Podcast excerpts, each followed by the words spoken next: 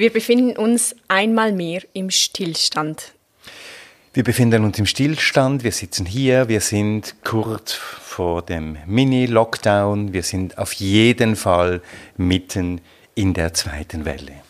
Genau, es ist, sie ist ziemlich lähmend, die aktuelle Situation, aber Corona gibt auch so etwas wie die Möglichkeit, über Bewegung und Reisen nachzudenken. Und das machen wir in dieser Folge. Treibhaus, der Klimapodcast. Mit Celine Elver und Christoph Keller. Und bei uns am Tisch sitzt auch Samuel Schläfli, unser Kollege. Samuel Schläfli, Velofahrer, Journalist, Filmemacher und du reist beruflich sehr viel äh, als Reporter in der ganzen Welt unterwegs. Diesen Sommer warst du mit dem Fahrrad unterwegs, ganz privat, und da sind dir ein paar Gedanken gekommen. Genau. Einigen von euch ging es diesen Sommer vielleicht ähnlich wie mir. Ich wollte weg, weg aus dem Büro, weg aus der Stadt, weg aus dem Corona-Stillstand. Raus in die Natur, rein in die Bewegung, auch etwas Weite, Landschaften, in denen nicht um jedes Eck die Einfamilienhaus Aglo lauert oder dann gleich ein unbezwingbarer Berg. Und nicht zuletzt wollte ich auch wieder mal die Unendlichkeit des Meeres sehen. Schließlich der Inbegriff von Weite und Sehnsucht schlechthin. Ja, da bist du ja nicht ganz allein mit dieser Sehnsucht. Jetzt hast du diese Sehnsucht, die aber mit dem Fahrrad erfüllt. Du bist mit deiner Partnerin äh, Richtung Frankreich geradelt. Das ist richtig, ja. Corona und die im Spätsommer verschärften Quarantäneregelungen machten die Sache irgendwie auf angenehme Weise alternativlos. Kein langes Wehrweisen, einfach mit dem Zug nach Genf und von dort auf dem vollbepackten Velo dann weiter Richtung Süden. Also dieses Gefühl, man kann auch mal losfahren und vielleicht muss man gar nicht so weit losfahren. Das Gefühl des Losfahrens an sich ist schon toll. Genau, das war schon äh, eine große Erleichterung, wieder in Bewegung zu kommen, ähm, das Gefühl zu haben, in neue Gebiete vordringen zu können, ich meine, weit hätten wir sowieso nicht wollen. Das Velo und die Bahn waren gesetzt. Schließlich wissen wir mittlerweile alle, dass das mit dem Fliegen nicht so weitergehen kann wie, wie bisher. Doch während wir Mutterseelen allein durch malerische Schluchten radeln und der Himmel über uns noch immer praktisch flugzeugfrei ist, schleichen sich mir dann plötzlich ein paar Gedanken in den Kopf. Ich habe mich gefragt, ist das nun das Ende vom Reisen, wie wir es kannten? Was macht die Corona-Immobilität eigentlich genau mit uns? Und müsste es nicht eigentlich immer so bleiben? Warnemünde. Ein Ostseebad leidet unter der Corona-Krise. Es ist eines der bekanntesten deutschen Urlaubsziele. Nur leider ist der Strand nahezu menschenleer. Fast jeder hier lebt direkt oder indirekt vom Tourismus.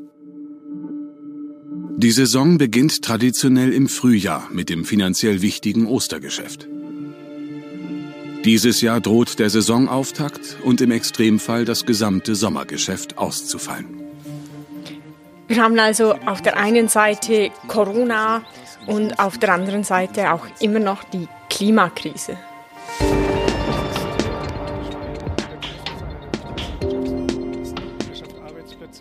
Ja, wir wollen in dieser Episode der Frage nachgehen, was die Klimakrise mit unserem Reisen macht, oder besser gesagt, wie sich unser Reiseverhalten mit der Klimakrise verändern sollte. Jetzt, ich habe es vorhin schon gesagt, Samuel, du bist ja ein begeisterter Reisender, auch ein Reporter, du reist an viele Orte dieser Welt. Und jetzt steht dieses Reisen ja nicht nur wegen Corona, sondern insbesondere auch wegen der Klimakrise in Frage. Und eigentlich steht das ja schon lange in Frage. Ja, tatsächlich bin ich da auch selbst in einem Clinch, vor allem was das Reisen im Beruf angeht. Ich meine, für eine Reportage über die Dürre in Äthiopien oder Urbanisierung in Mali steige ich natürlich nach wie vor ins Flugzeug. Aber eines ist klar, wir sind längst an einem Punkt angelangt, an dem wir einsehen müssen, dass wir grundsätzlich viel zu viel viel zu weit und oft auch viel zu unbedacht reisen. Aber von welchem Reisen und welchen Reisenden sprechen wir überhaupt? Ja, das ist ein guter Punkt. Ähm, wir Wir sprechen hier in erster Linie von Touristen, also Reisenden, die eine Reise zu einem Ziel außerhalb ihrer gewohnten Umgebung für weniger als ein Jahr unternehmen. Zu Freizeit, Geschäfts- oder anderen persönlichen Zwecken. So lautet die Definition der Welttourismusorganisation. Also egal, ob kurz zum Feiern nach Ibiza oder monatelang Trampen in Südamerika, die meisten von uns sind auch Touristen. Ob schon wir uns das, ob schon wir das alle ja auf keinen Fall sein wollen. Hallo, wir sind die Amsens. Und wir haben einen guten Plan. Genau. Einen guten Plan. Einen guten Plan. Einen guten Plan. In einem umgebauten Militär-LKW, unserem Brummi, reisen wir eineinhalb Jahre lang durch Südamerika. Wir wollen mal raus aus dem Hamsterrad, uns Zeit nehmen, um gemeinsam die Welt zu entdecken.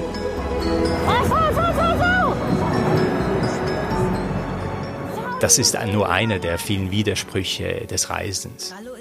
Ja, und wir vergessen oft, dass eben Touristen eben nur einen kleinen Teil der Reisenden ausmachen. Genau, das ist auch ein wichtiger Punkt, denke ich. Touristen sind Touristen sind äh, nur ein kleiner Teil der Reisen, wie du gesagt hast, denn dazu gehören zum Beispiel genauso Migranten und Migrantinnen, Flüchtende, deren Motivation und Dringlichkeit zum Reisen kann natürlich nicht mit derjenigen von Touristen verglichen werden. Das ist ganz klar. Dann gibt es also dringliches und nicht so dringliches Reisen.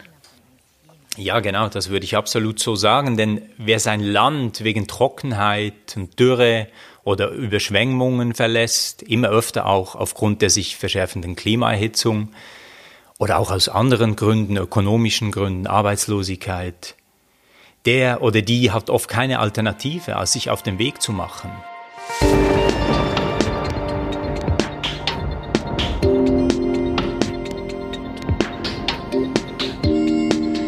Kommen wir also zurück auf den Tourismus und zu den Touristen, zu denen die meisten von uns hier in der Schweiz gehören. Wie schädlich ist der für unseren Planeten? Erzähl mal. Also ich muss da ein bisschen ausholen.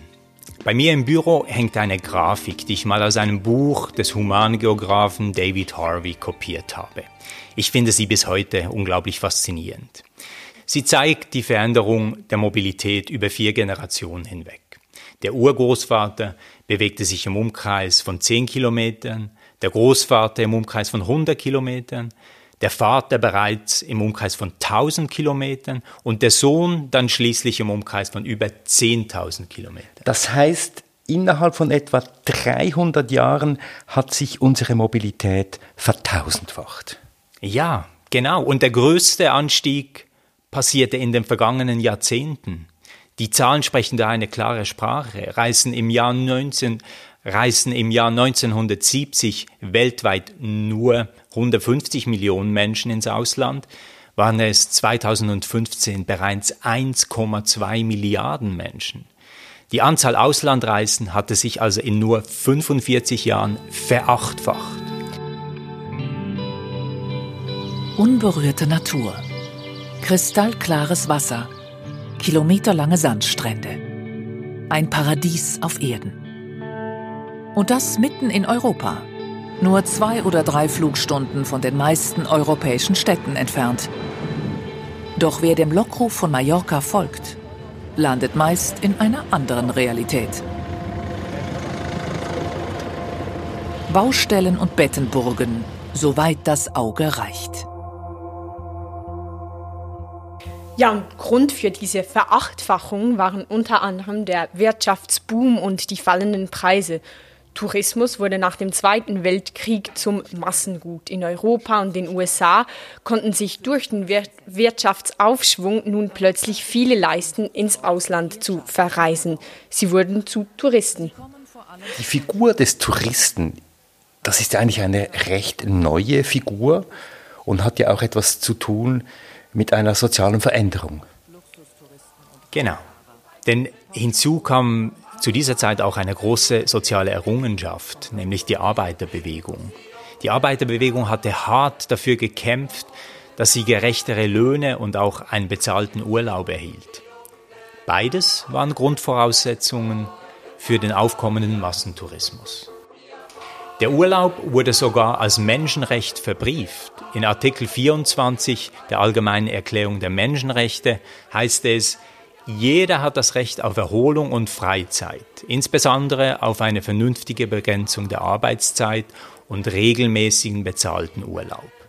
Ein Menschenrecht, das natürlich bis heute für die überwiegende Mehrheit komplett fiktiv ist. Für eine Minderheit hingegen die Voraussetzung zum touristischen Reisen gegen diese Entelitisierung des Reisens, also diese Verallgemeinerung des Reisens, kann man ja eigentlich nichts haben. Nein, absolut nicht. Und genauso argumentiert auch der italienische Reisesoziologe Marco De Ramo. Er sagt, dass sich besonders Linke vor ihrem inneren Stalin hüten sollten. Der, also innere, der innere Stalin, das tönt ja schon mal furchterregend. Ja, ist es tatsächlich, ja. Was er damit meint, ist, äh, sie sollten sich hüten, anderen ihre hart erkämpfte Freiheit und darunter eben auch die Reisefreiheit verbieten zu wollen. Aus welchen Gründen auch immer. Wir wollen also kein Reiseverbot, da sind wir uns einig. Wir wollen keinen inneren Stalin. Nein, ich glaube, das wollen wir auf keinen Fall.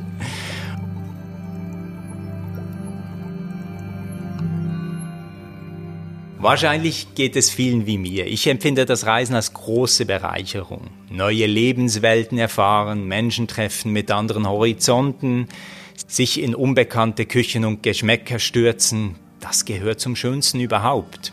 Hinzu kommt, einige der eindrücklichsten Bücher sind auf Reisen entstanden. Ich denke da vor allem an Nicolas Bouviers Die Erfahrung der Welt. Seine Beschreibung des Mittleren Ostens, den er in einem Fiat Topolino in den 60er Jahren bereist hat, das hat mein persönliches Bild dieser Gegend nachhaltig geprägt. Ja, ich glaube, bei mir, wenn man von Reisebüchern spricht, waren es vor allem Bücher gerade von Karl May, der zwar selbst nicht gereist ist, aber trotzdem Reiseberichte geschrieben hat. Eines äh, kann ich hier gerne erwähnen, das ist von Annemarie Schwarzenbach. Alle Wege sind offen. Der Bericht ihrer Reise Richtung Kabul mit Stationen in Istanbul, Trabzon und so weiter. Es ist mit einem Ford V8 einfach hier losgefahren Richtung Osten zu einer Zeit, als diese Art von Reisen eben noch möglich war.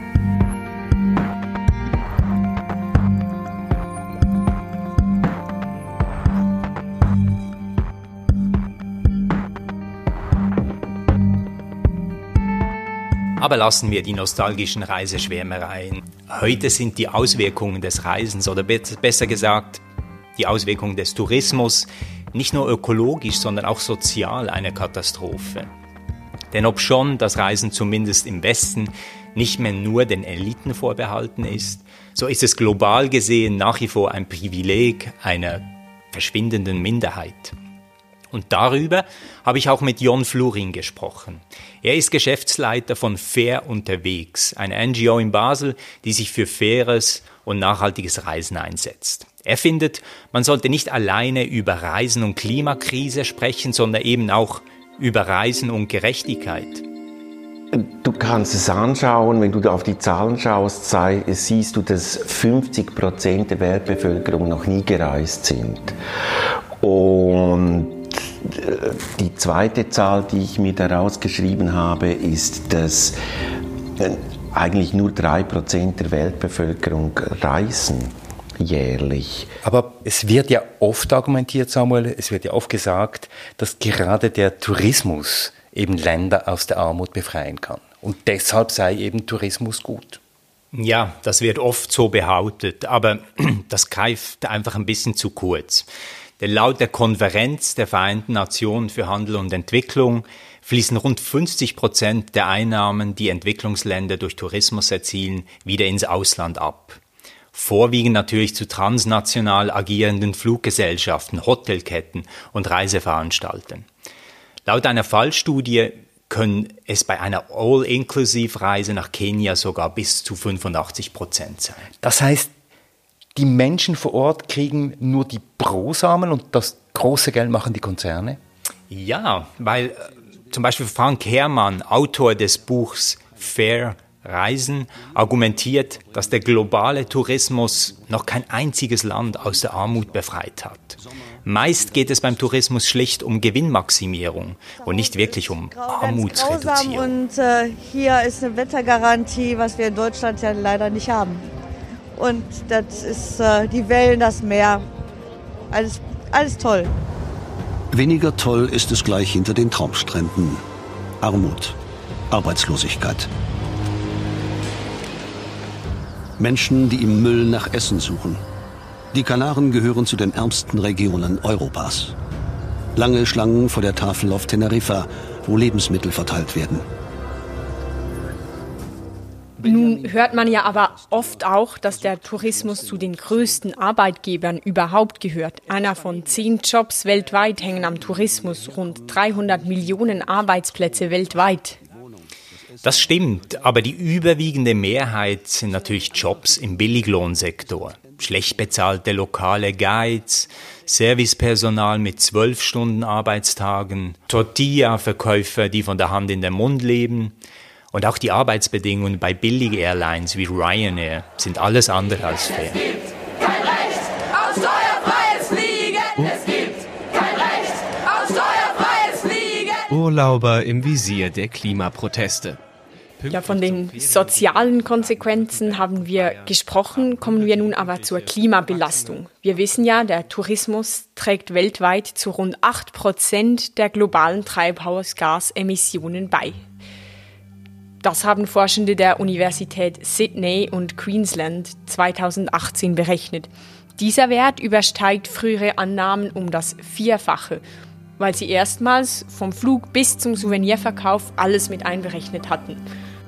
Mit dem Flugzeug ans Ziel, mit dem Taxi ins Hotel, das Waschen der Handtücher, das Schnitzel am Abend und die Softdrinks dazwischen. All das produziert CO2 und verbraucht natürlich Ressourcen.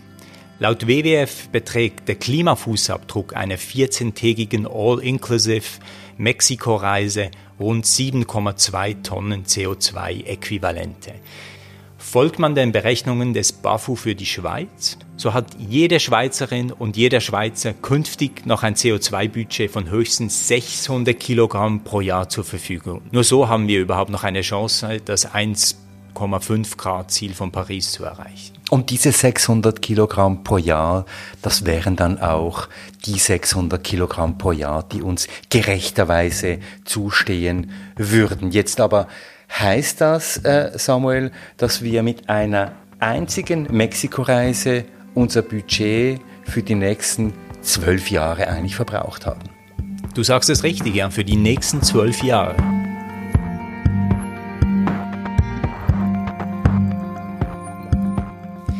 Das Fliegen ist quasi die Achillesferse des Tourismus. Das Fliegen ist laut IPCC für 3,5 Prozent der weltweiten Klimaerhitzung seit 1940 verantwortlich. Aktuell trägt das Fliegen fast 6 Prozent zur Klimaerhitzung bei. Und der Beitrag wird immer größer. Der Flugverkehr ist bis zuletzt vor der Pandemie nämlich um jährlich etwa 5 Prozent gewachsen. Ja, ich habe mal gelesen, dass wenn wir nach der Pandemie wieder so weitermachen wie bisher, dann könnte sich der Beitrag des Flugverkehrs zur Klimaerhitzung bis 2050 sogar verdreifachen. Ja, so lauten die Prognosen der UN-Behörde für Flugverkehr. Unser Hunger nach Flugreisen scheint unersättlich. Die Internationale Luftverkehrsvereinigung rechnet bis 2034 mit jährlich 7,3 Milliarden Flugpassagieren. Gut, und im Moment fliegen ja sehr viele nicht. Aber nehmen wir jetzt an, es geht nach dieser Pandemie irgendwann im nächsten Sommer äh, so weiter. Wie kommt es zu diesem enormen Anstieg an Flugpassagieren in diesen Prognosen?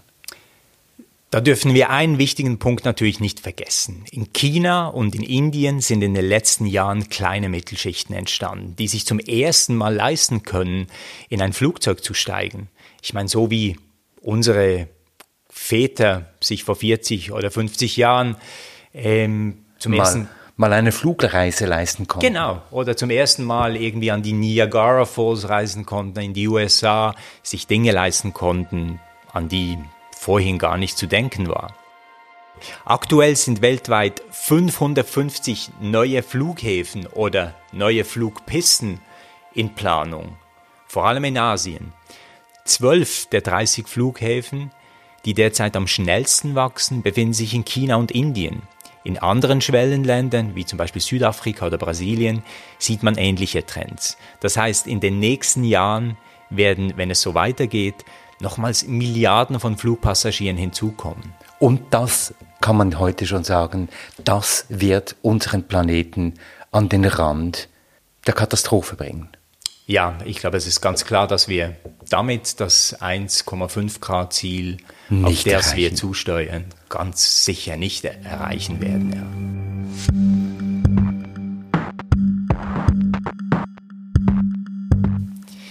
Ich habe dann auch mit Jon Flurin über diesen Trend gesprochen und auch darüber, wie er gebrochen werden könnte. Braucht es mehr Eigenverantwortung oder einfach strengere Gesetze? Es braucht Veränderungen auf beiden Ebenen. Zum einen muss man dieses nachhaltigere, die Vorteile von nachhaltigerem Reisen äh, den Leuten schmackhaft machen und ich glaube, sie werden ihnen einleuchten. Oder einem Teil werden die Vorteile Vorteile nachhaltigeren Reisen sicher einleuchten und sie werden dem auch nachleben. Da hat die Corona-Krise eine positive Auswirkung auf die Klimakrise. Wie lange das anhält, ist dann eine andere Frage. Aber es braucht daneben auch andere äh, ein, an, andere Maßnahmen. Und die sind, sind ziemlich offensichtlich und die werden ja schon lange gefordert. Also, dass eben das Fliegen der Mehrwertsteuer unterliegt, dass das Fliegen, das Kerosin nicht äh, noch verbilligt wird. Die Forderungen, die sind alt und sind dringend notwendig. Also, dass man hier äh, schon mal das Fliegen nicht noch verbilligt, im Gegenteil, dass man es eben verteuert. Über Organisationen wie MyClimate oder South Pole können wir dafür bezahlen, dass die CO2-Emissionen, die der eigene Flug verursacht, irgendwo auf der Welt durch Maßnahmen kompensiert werden, die wiederum die dann CO2 einsparen, also zum Beispiel durch Aufforsten oder Kerosinlampen, die durch Solarlampen ersetzt werden. Was ist davon zu halten? Da muss man kritisch sein, denke ich. Ich möchte da eine Studie des Öko-Instituts in Berlin äh, kurz erwähnen. Die EU hat dir den Auftrag gegeben, den Mechanismus für Klimakompensation zu untersuchen, wie sie im Rahmen des Kyoto-Protokolls vorgesehen war. Die Forschenden kamen dabei zu einem ziemlich ernüchternden Ergebnis. Nämlich nur bei zwei Prozent der Kompensationszahlungen war die Wahrscheinlichkeit sehr hoch, zusätzliches CO2 einzusparen. Die meisten angerechneten CO2-Senken, wie Wasserkraftwerke oder Windräder, wären nämlich ohnehin gebaut worden. Nun hat man zwar im Rahmen des Klimavertrags von Paris etwas nachgebessert, aber ich meine, das Grundproblem bleibt dasselbe. Also das heißt, es stimmt das mit dem Ablasshandel, dass man sagt, wer jetzt Klimakompensation zahlt für einen Flug beispielsweise, der erleichtert eigentlich nur sein schlechtes Gewissen. Ich denke, ganz so einfach ist es dann doch wieder nicht, aber die Richtung, in die du argumentierst, äh, das stimmt schon, ja. Ich glaube, der Kompensationshandel wird unser Problem ganz sicher nicht lösen. Und dazu habe ich auch mit Jon Flurin gesprochen und er bringt nochmal einen anderen Punkt ein. Diese anderen Überlegungen, die wichtiger sind, ist, dass man sich zuerst fragt, muss ich weit reisen? Gibt es nicht auch in der Nähe etwas zu entdecken, was auch sinnvoll wäre? Das ist die erste Frage. Die zweite Frage ist, muss ich tatsächlich das Flugzeug nehmen oder kann ich nicht mit dem Zug gehen? Das ist die zweite Frage, die auch wichtig ist. Und die dritte Frage ist dann tatsächlich, wenn du fliegst, dass du dann kompensierst, ja, unbedingt. Und da muss man sich im Klaren sein, gemäß einer Umfrage von Allianzpartners, also von der Allianzversicherung, sagen 4% der Bevölkerung, der Schweizer Bevölkerung, dass sie Klimakompensationen tätigen. es sind 4 Prozent. Und darum bin ich der Überzeugung, dass es eben tatsächlich diese Klimaabgabe braucht, weil die Leute wissen, was sie mit dem Fliegen anrichten. Darum braucht es hier andere Maßnahmen, um das zu fördern. Eine Maßnahme, die wir stark äh, propagieren, ist, dass es eben umgekehrt geht, dass du ein Opt-out machen musst, also dass wenn du ein, einen Flug machst, dass du anklicken musst, dass du das Klima, den, den CO2 nicht kompensieren willst, dann steigt die Rate derer, die tatsächlich äh, das Klima kompensieren, markant an. Eine zweite Forderung, die in eine gleiche Richtung geht, dass man wie sagt, dass man wie ausweist, dieser Flug äh, verbraucht oder erzeugt so und so viel CO2, dass man das ausweist.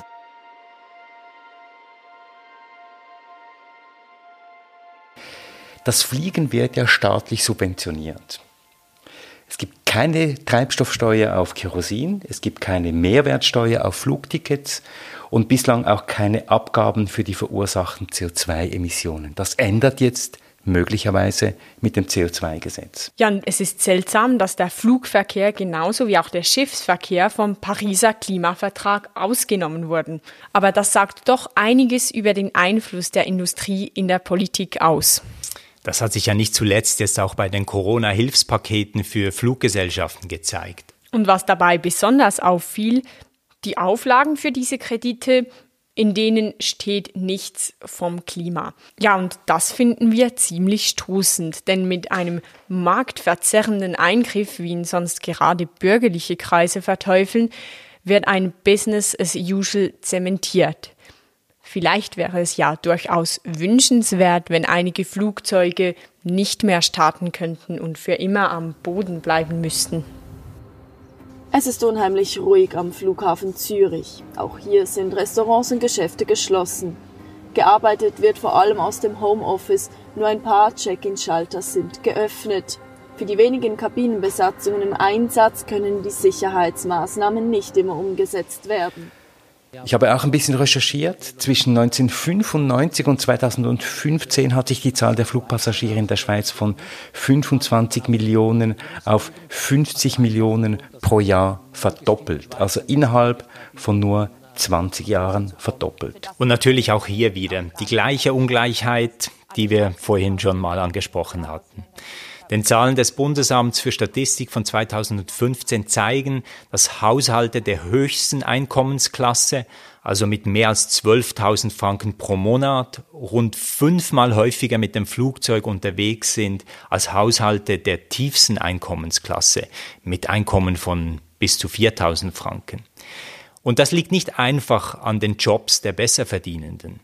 Die Privatreisen fallen nämlich viel stärker ins Gewicht als die Geschäftsreisen.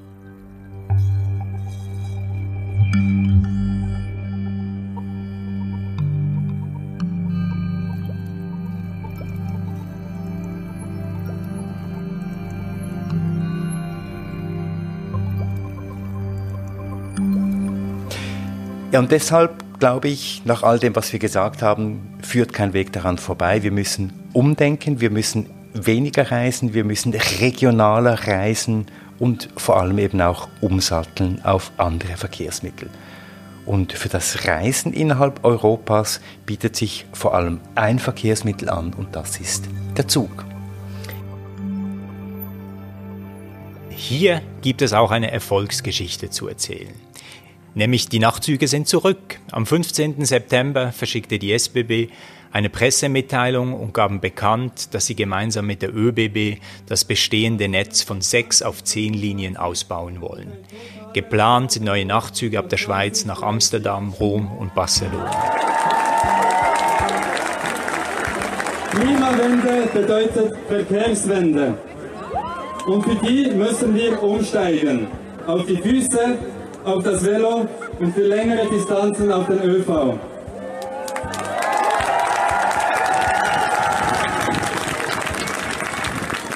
Dieser Erfolg geht unter anderem auf die bereits genannte verkehrspolitische Umweltorganisation Umverkehr zurück. Sie hat sich von Anfang an gegen den Abbau gewehrt, hat dafür gekämpft, dass der Nachzug wieder zurückkommt. Und dies, nachdem sie eben vor zehn Jahren praktisch eingestellt wurde. Und was macht der Bundesrat? Er will bis 2030 Greta Stieger ist Projektleiterin der Kampagne Zug statt Flug bei Umverkehr. Ich wollte von ihr wissen, weshalb die Nachtzüge überhaupt ins Abseits gerieten und wie es gelang, dass heute wieder breit darüber diskutiert wird.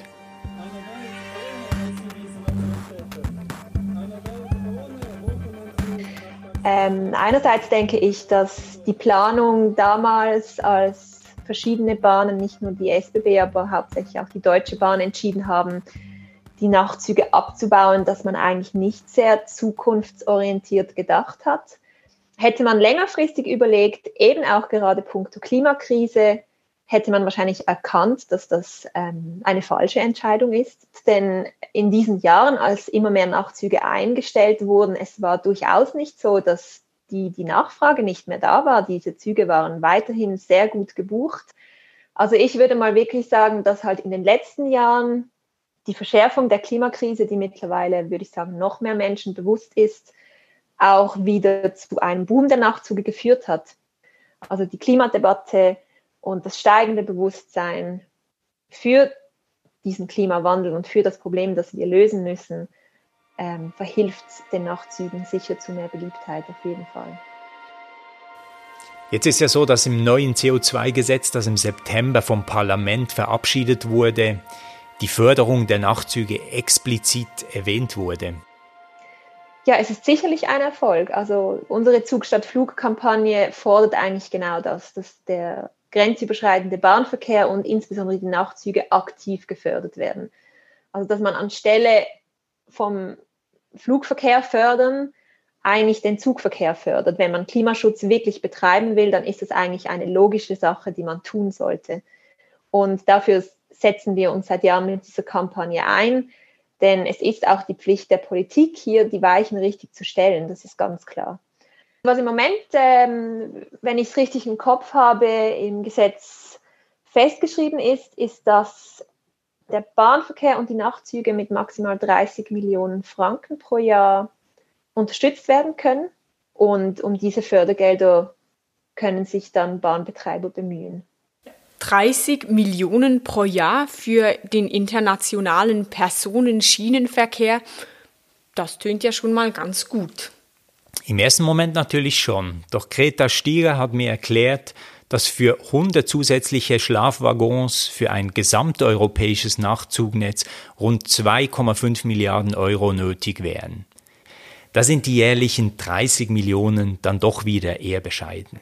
Es bräuchte sicherlich mehr, damit die Nachtzüge zu einer echten großflächigen Flugalternative für Europa würden. An der Nachfrage liegt es nicht, ist Greta Stieger überzeugt, aber eher am politischen Willen. Also eine unserer Hauptforderungen ist wirklich die Einführung dieser Flugticketabgabe, die ja jetzt auch im CO2-Gesetz verankert ist. Dabei geht es wirklich darum, dass es Kostenwahrheit braucht im Flugverkehr, das heißt, der Flugverkehr muss auch für die Umwelt- und Klimaschäden, die er verursacht, bezahlen.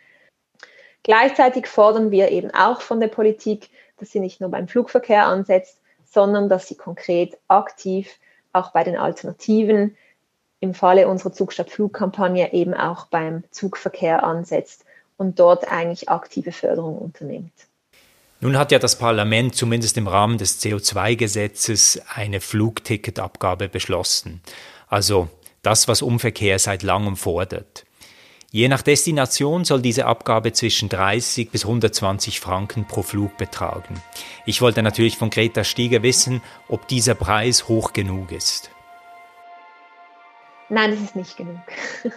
Es ist aus zweierlei Gründen mindestens, würde ich sagen, ist es nicht genug. Es ist einerseits nicht genug, ähm, weil es die Klimaschäden nicht reflektiert. Also es gibt hier auch, ähm, es gibt einen schönen Bericht vom Deutschen Umweltbundesamt, wo eigentlich konservativ der Preis für eine ausgestoßene Tonne CO2 ermittelt wurde. Ähm, und zwar nach den Klimaschäden, die diese emittierte Tonne CO2 verursacht. Und da hat man einen Preis von 180 Euro berechnet. Für den Flugverkehr muss man das verdoppeln, weil man beim Flugverkehr auch nicht CO2-Effekte hat. Also ein Flugzeug stößt nicht nur CO2 aus, sondern auch noch andere Komponenten, die dann in der Flughöhe eben einen verstärkten Klimaeffekt ähm, bewirken. Deswegen dieser Faktor 2, also man wäre bei 360 Euro pro Tonne oder umgerechnet circa 380 Franken pro Tonne CO2. Und wenn man das umrechnet, zum Beispiel auf einen Retourflug Zürich-Berlin, dann wäre man bei 60 Franken Flugticketabgabe dafür und nicht nur bei 30. Und wenn man nach Bangkok fliegt, dann wären es 550 Franken Zuschlag und nicht nur 120.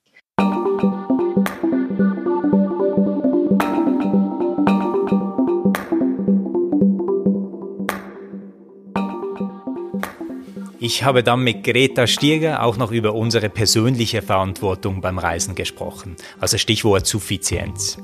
Hier brachte sie die Idee eines persönlichen CO2-Budgets ein. Ein Denkmodell, das, so denke ich, das, helf, das uns helfen könnte, unser eigenes Reisen mit anderen Augen zu betrachten. Wenn wir einfach als Analogie einfach unser Haushaltsbudget nehmen, also das Geld, das wir zur Verfügung haben pro Monat, dann müssen wir auch schauen, was, wie viel haben wir zur Verfügung, welche Bedürfnisse müssen wir damit abdecken, was geben wir wo aus, damit wir nicht die ganze Zeit ins Minus kommen und uns verschulden. Ich denke, das muss mit dem CO2-Budget genauso sein. Also wir müssen uns wirklich bewusst werden, was eigentlich unser Reiseverhalten für eine Auswirkung hat auf unser CO2-Budget, dass das einen großen Teil ausmacht und dass die Wahl des Verkehrsmittels wirklich auch einen großen Unterschied macht. Und wenn man sich so ein Budget anschaut, dann ist es eigentlich eben ziemlich schnell klar, dass Fliegen nicht wirklich drin liegt. Ja, Greta Stieger von der Umweltorganisation Umverkehr hat es, glaube ich, deutlich gesagt. Es braucht Zug statt Flug, es braucht Zug statt Flug, es braucht weiterhin Druck auf äh, die Politik, damit klimafreundliche Reisemöglichkeiten stärker gefördert werden. Es braucht aber auch so etwas wie ein Bewusstsein dafür, was Reisen eigentlich für klimatische Auswirkungen hat. Und da finde ich diese Idee dieses Klimabudgets, dieses CO2-Budgets doch sehr interessant. Und das könnte man ja auch ähm, ausdehnen auf andere Lebensbereiche. Aber ich denke, das Wichtigste, vor allem braucht es eine neue Reisekultur. Und darüber, darüber habe ich mit Jon Flurin gesprochen, den wir zu Beginn der Episode schon mal gehört haben. Wir können uns nach vier Ls ausrichten. Das heißt, reise langsamer, reise und konsumiere lokal, reise belesen, belesen und reise nach Labels. Ich, glaube eben, wenn wir schon mal langsamer und lokal reisen, dann äh, natürlich, dann schließen wir ein Stück weit die den Ökotourismus in Kolumbien aus. Wir werden seltener nach Kolumbien reisen oder nach Ecuador. Aber ich finde, wenn wir das dann machen, dann sollten wir eben belesen reisen und allenfalls ein belabeltes Ökotourismusangebot nutzen und wirklich nicht einfach in das nächstbeste große, billige, auf Booking.com gefundene Hotel gehen. Diese neue Reisekultur, die glaube ich braucht eine neue Wertigkeit und die aufzubauen, das wird die große Herausforderung sein. Es braucht ein, ein anderes Framing, was, glaube ich, jetzt beim Essen doch schon weitgehend bei, bei großen Kreisen gelungen ist.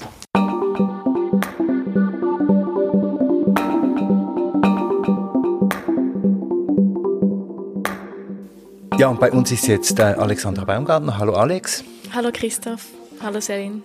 Hallo Alex, du hast dich ja mit dieser neuen Reisekultur beschäftigt, wie sie von Jon Florin und von Greta Stieger angesprochen wurde. Könnte eine solche neue Reisekultur vielleicht sogar einen wichtigen Beitrag im Kampf gegen die Klimakrise spielen? Ja, ich habe mich intensiv mit ähm, Olli, also unserem Olivier Christe ähm, vom Team Treibhaus darüber ausgetauscht und ähm, ja, wir haben gemerkt, wir wollen alle nicht, dass äh, die Klimakrise uns das Reisen matig macht. Ähm, denn äh, Jon Florin, der hat es deutlich erklärt, wir brauchen einfach eine neue Reisekultur. Und diese vier Ls, das äh, langsam, lokal, belesen und nach Labels, das habe ich jetzt mir persönlich schon mal hinter die Ohren geschrieben. Ähm, wir wollen aber zum Abschluss jetzt nochmal genau darauf schauen, was denn das Reisen mit uns macht und ähm, wie wir ähm, durch das Reisen eben eine innere Widerstandskraft stärken können, die wir ja brauchen angesichts der Klimakrise. Ich ahne, worauf du hinaus willst, diese Widerstandskraft. Da kommt mir das Stichwort Resilienz in den Sinn, ein weiterer Begriff, den ich immer wieder höre. Ja, ja, Was heißt das Resilienz? Ja, Resil Resilienz, ähm, damit meint man eben diese innere Widerstandskraft.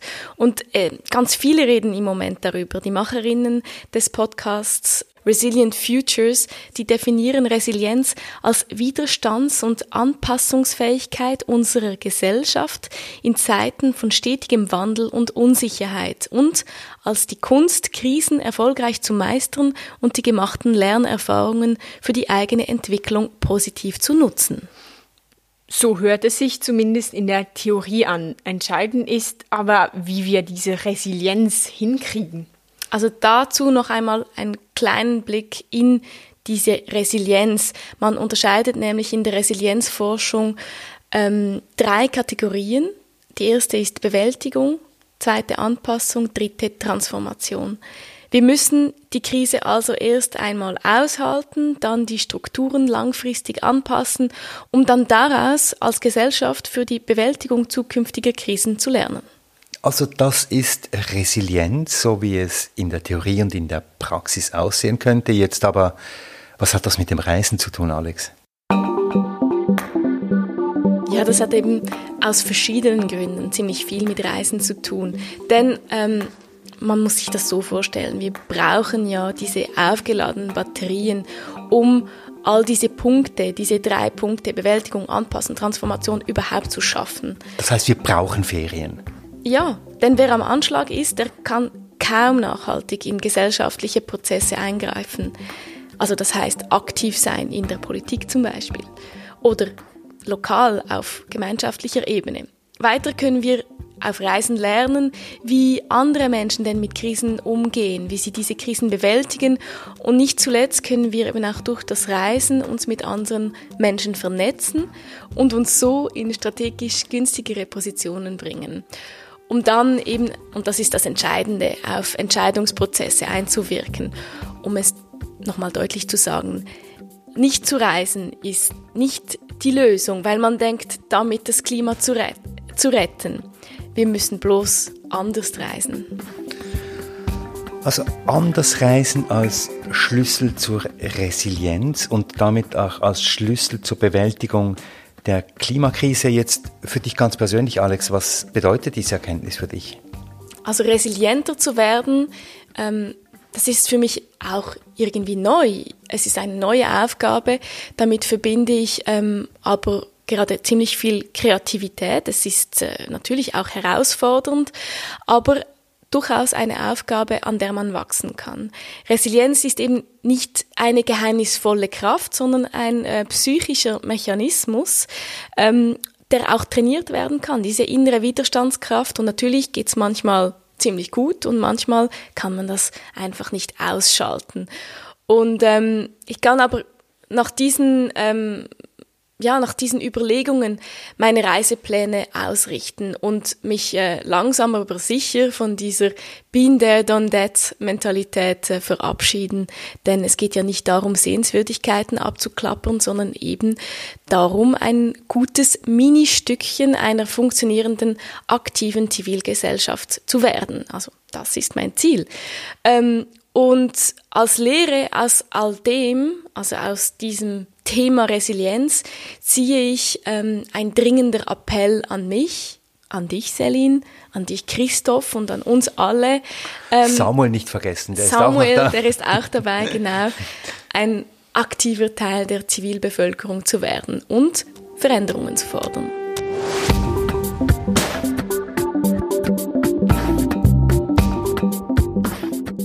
Ich fasse zusammen, du sagst, dass Reisen ist ein Schlüssel zu mehr Resilienz. Die Begegnungen und Erlebnisse, die stärken unsere inneren Batterien. Aber wie stellen wir das jetzt hin? Das tönt ja jetzt etwas, als müssten wir noch mehr reisen. Ja, du hast schon recht, Celine. Ein bisschen skeptisch zu sein hier, denn Reisen, das ist ja nicht die einzige Quelle für Resilienz. Ähm, jeder Mensch tickt da etwas anders und wir müssen hervorheben, dass es in erster Linie darum geht, eben unsere Vorstellung von Reisen einmal gründlich umzukrempeln. Ähm, es gibt da viel Arbeit, das merke ich auch an mir selbst. Gerade merke ich das an mir selbst bei diesem Thema. Denn wenn es ganz konkret wird, ähm, so ernsthaft, 14 Tage Zollikofen oder eben doch Marrakesch, hm, naja.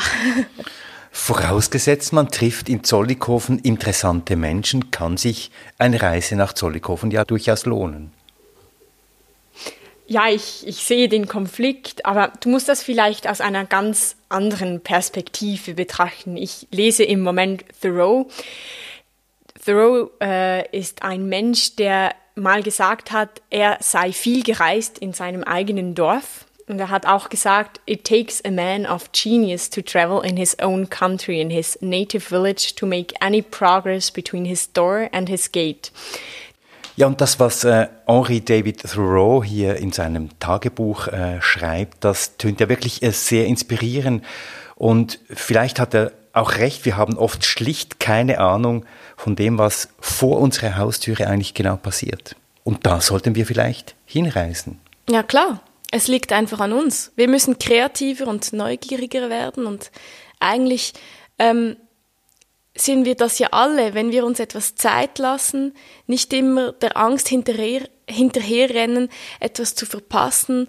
Wertvolle ähm, Erlebnisse und Sinnhaftigkeit hat vor allem mit ähm, dem ganz eigenen Mindset zu tun und weniger mit der Anzahl zurückgelegter Kilometer.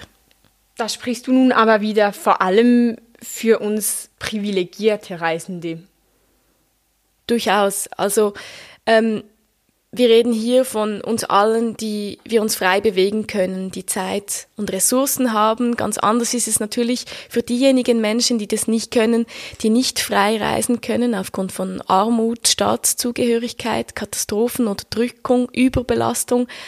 Aber ich denke, es liegt eben an all denen, die dieses Privileg haben, aktiv zu werden, die, die die Möglichkeiten haben, auf Entscheidungsprozesse einzuwirken, sich zu engagieren und dafür zu kämpfen, dass ähm, die Freiheit zu reisen, eben nachhaltig zu reisen, mit den vier Ls im Hinterkopf, irgendwann auch etwas breiter verteilt ist. Und ähm, damit wir das können, braucht es eben Resilienz und in meinem Fall eben darum auch das Reisen. Danke, Alex.